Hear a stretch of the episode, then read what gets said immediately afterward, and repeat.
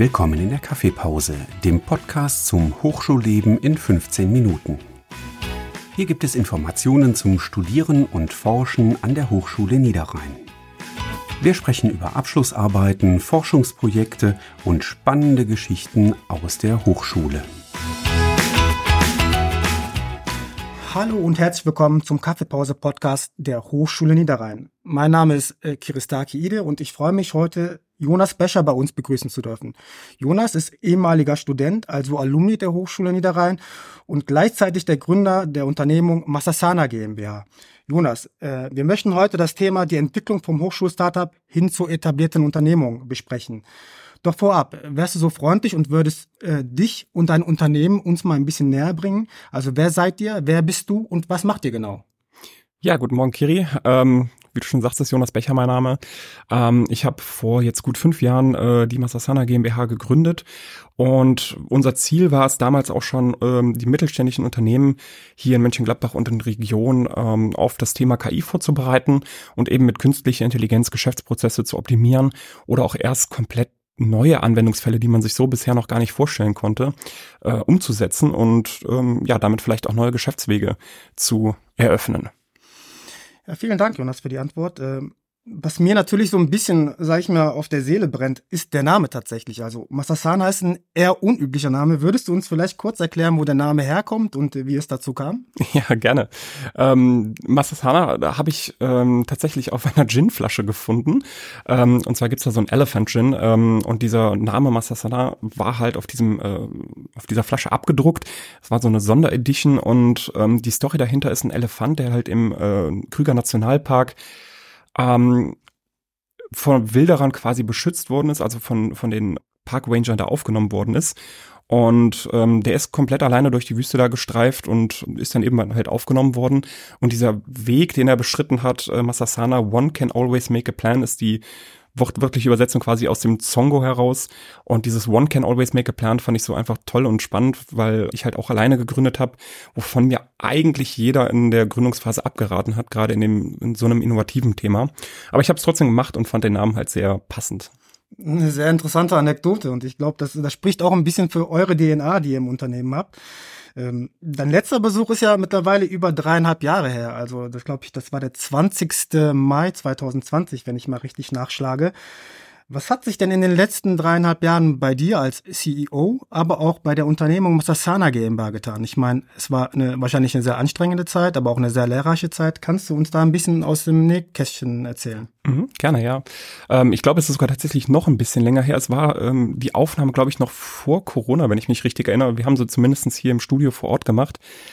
Ja, und äh, das war dann auch so der erste äh, die erste wirklich spannende Zeit bei uns. Äh, wir haben gerade frisch gegründet, hatten noch so ein bisschen die Ideologie, kommen mit so einem innovativen äh, Gedanken an den Markt und jeder braucht das, was wir machen, auch wenn wir selber noch nicht mal ganz genau wussten, was wir tun ja, und dann kam Corona und äh, wir hatten erstmal ja das Problem, dass äh, viele Unternehmen im Mittelstand äh, erstmal so eine Art Investitionsschock hatten und erstmal gar nichts mehr äh, machen wollten und schon mal recht nicht in so neue, damals noch recht unbekannte Themen wie KI. Also es ist heute ja relativ on vogue, ähm, wenn ich mir angucke, wie Leute über ChatGPT und Co. Äh, diskutieren. Aber damals war das halt etwas anders und ja, das war so der erste große ähm, ja die erste große Mutprobe für uns quasi, wie wir die äh, Herausforderungen dieser Zeit auch meistern. Und genau, was hat sich seitdem getan? Ähm, ich glaube einiges. Wir sind äh, in den großen Nordpark hier in Mönchengladbach gezogen, also in den Industriepark, haben deutlich mehr Mitarbeiter, die mit uns zusammen äh, versuchen, coole Lösungen zu generieren.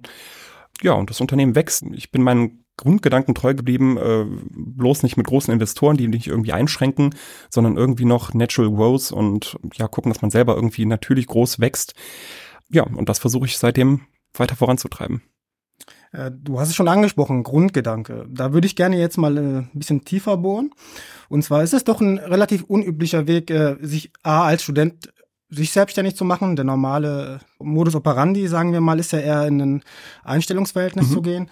Und äh, du hast es ja noch auf die an in Anführungszeichen Spitze getrieben, sondern während des Studiums sich noch selbstständig gemacht. Äh, Wie kam es zu, die, zu, dieser Idee und wie hat sich diese Idee in den letzten Jahren weiterentwickelt? Ja, also ich war, glaube ich, auch nicht so der typische Student, würde ich sagen. Also ich hatte vorher ähm, eine Ausbildung gemacht, auch im Informatikbereich, habe dann zehn Jahre in der Wirtschaft gearbeitet und bin erst dann ins Studium gekommen. Das heißt, ich kannte den Markt schon ein bisschen, ich kannte ähm, die Arbeitsweisen da draußen und naja, ich habe gedacht, das, was wir da hinkriegen, was wir hinbauen äh, können, das ist so toll, das, das ist, bietet so einen Mehrwert.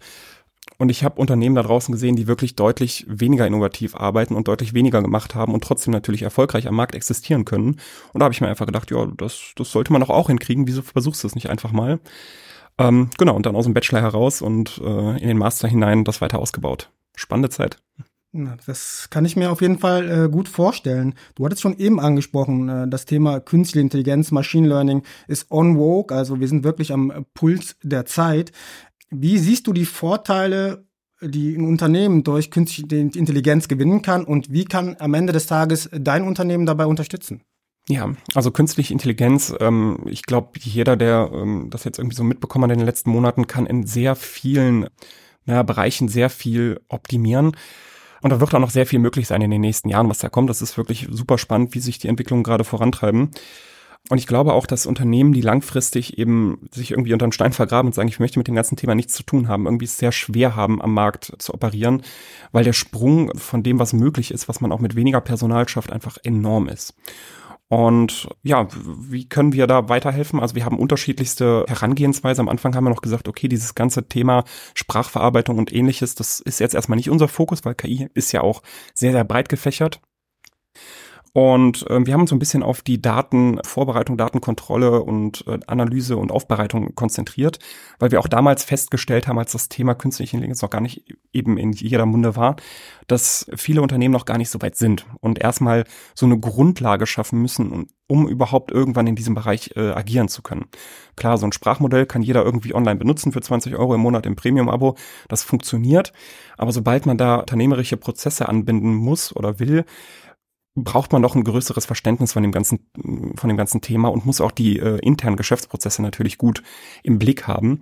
Das heißt, das sind meistens keine kleinen Projekte, meistens auch keine günstigen Projekte, die aber langfristig natürlich sehr viel bieten können. Und ja, gerade im Thema äh, Datenaufbereitung, Datengenerierung, ähm, äh, was kann ich anschließend mit diesen Daten auch machen?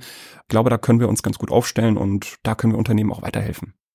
Ihr seid ja noch ein relativ junges Unternehmen, wenn ich das so sagen darf. Und äh, Ihr ja. arbeitet in einem sehr agilen äh, Wirtschaftszweig ähm, und seid mit Sicherheit das eine Mal oder andere Mal an einer Herausforderung gewachsen. Kannst du uns vielleicht eine oder andere, die andere Herausforderung mal genauer erklären und wie es zu eurem Wachstum und zur Etablierung beigetragen hat? Mhm. Also ich glaube, eins der größten Learnings, das ich jetzt auch äh, immer wieder mache, das ist äh, super faszinierend, ist die Spezialisierung, die man wirklich eingehen muss. Also ich habe damals gegründet und habe gedacht, ja, diese Lösung braucht doch irgendwie jeder. Und das war auch eins der ähm, größten Kritikpunkte bei einigen Förderprogrammen, die ich eben nicht bekommen habe, weil ich die Spezialisierung am Markt nicht so gut hinbekommen habe. Und ich glaube, das ist auch etwas, was viele Gründungsinteressierter da draußen an Hochschulen und ähnliches äh, auch nicht beachten. Also man sollte sich wirklich auf seinen Markt äh, spezialisieren und darauf fokussieren und nicht so ein bisschen noch äh, Wischiwaschi nebenbei machen, so dieses Bauchladenprinzip. Also da muss man auf jeden Fall darauf achten, dass man das eben nicht macht, zumindestens wenn man in so einem kleinen Team agiert, weil irgendwann wächst einem das über den Kopf hinaus. Und ja, das ist auch so ein Thema, was mich in den letzten immer, äh, Jahren immer wieder begleitet hat, ist das Thema einfach, dass man eine gewisse Qualität auch in seinen Produkten äh, gewährleisten kann.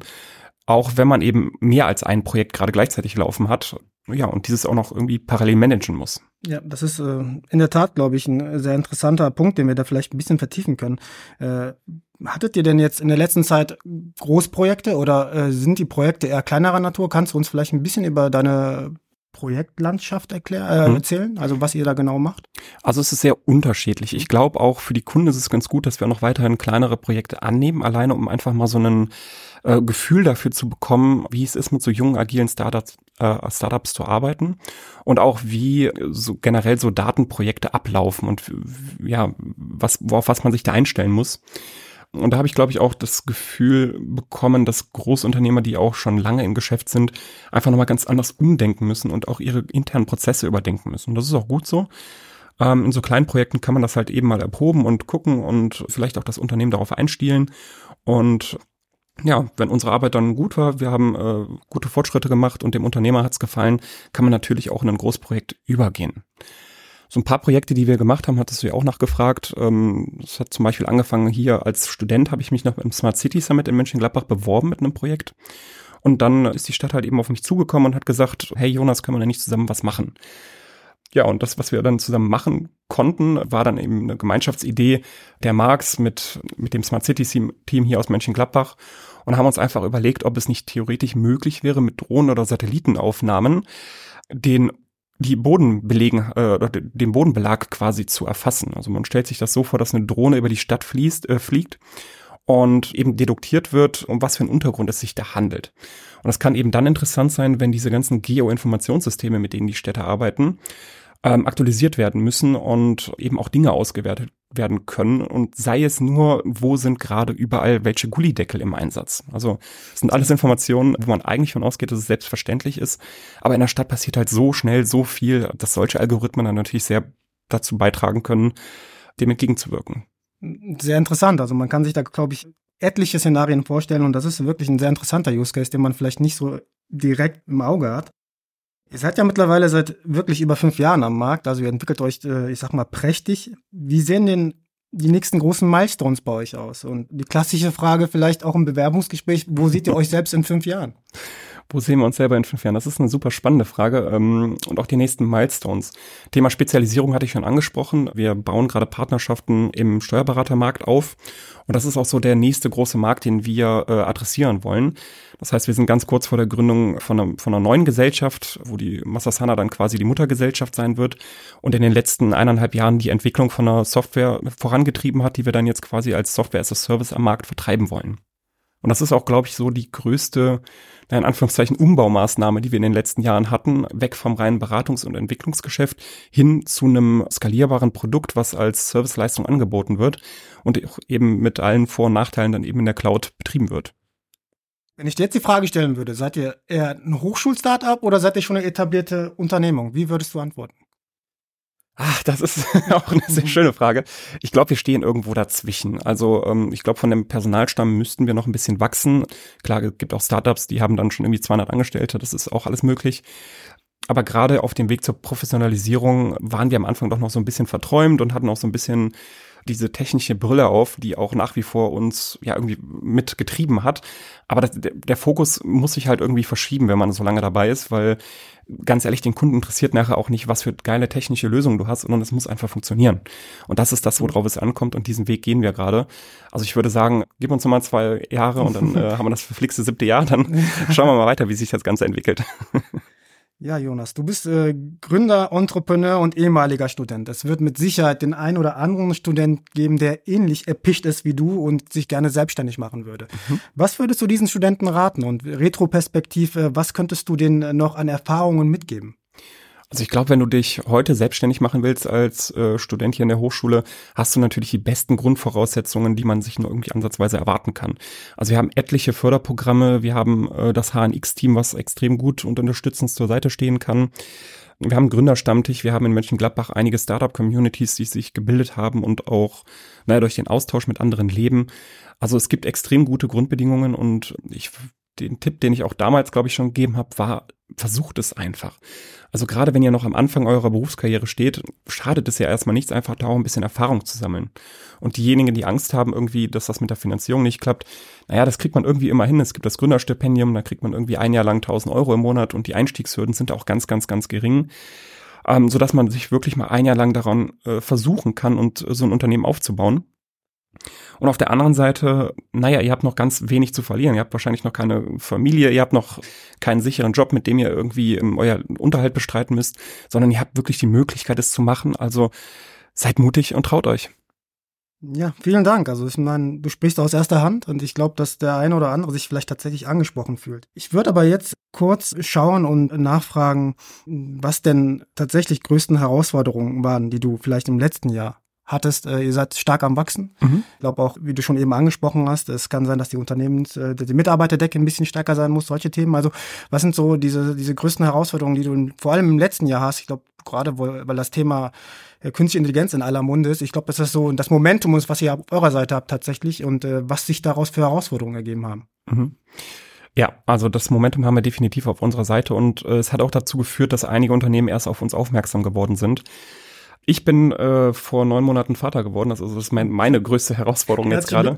Danke.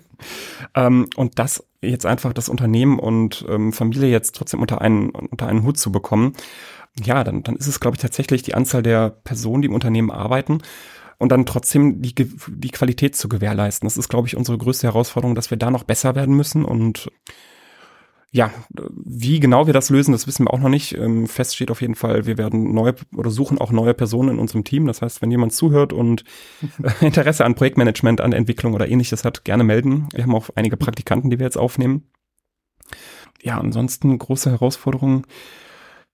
Ich glaube, das ganze Ding an sich ist so eine Herausforderung. Man wächst halt mit seinen Aufgaben, man sieht sich alles halbe Jahr mit neuen Herausforderungen konfrontiert, die man vorher gar nicht auf dem Schirm hatte und sei es nur das Thema Sales und Vertrieb, was man auf einmal äh, doch irgendwie strukturierter, geplanter und ähm, organisierter vorantreiben muss.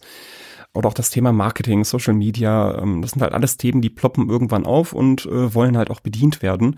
Und ja, ich, ich würde sagen, da wächst man einfach an seinen Herausforderungen. Ja, man sieht, es hat sich einiges getan, wenn man dir vom, äh, wenn man dir so genauer zuhört. Und äh, wer weiß, vielleicht bist du ein drittes Mal bei uns und kannst erklären, wie du dann zu der One Billion Unternehmung äh, geworden bist. Äh, an dieser Stelle trotzdem vielen Dank für deine Zeit und für die wertvolle Einblicke und äh, die Besprechung des Themas, die Entwicklung vom Hochschulstartup zu etablierten Unternehmungen. Wie man sieht, ein sehr, sehr interessantes Thema, was sehr viel Potenzial zur Diskussion übrig lässt. Vielen Dank, Jonas. Ja, danke auch dir, Kelly.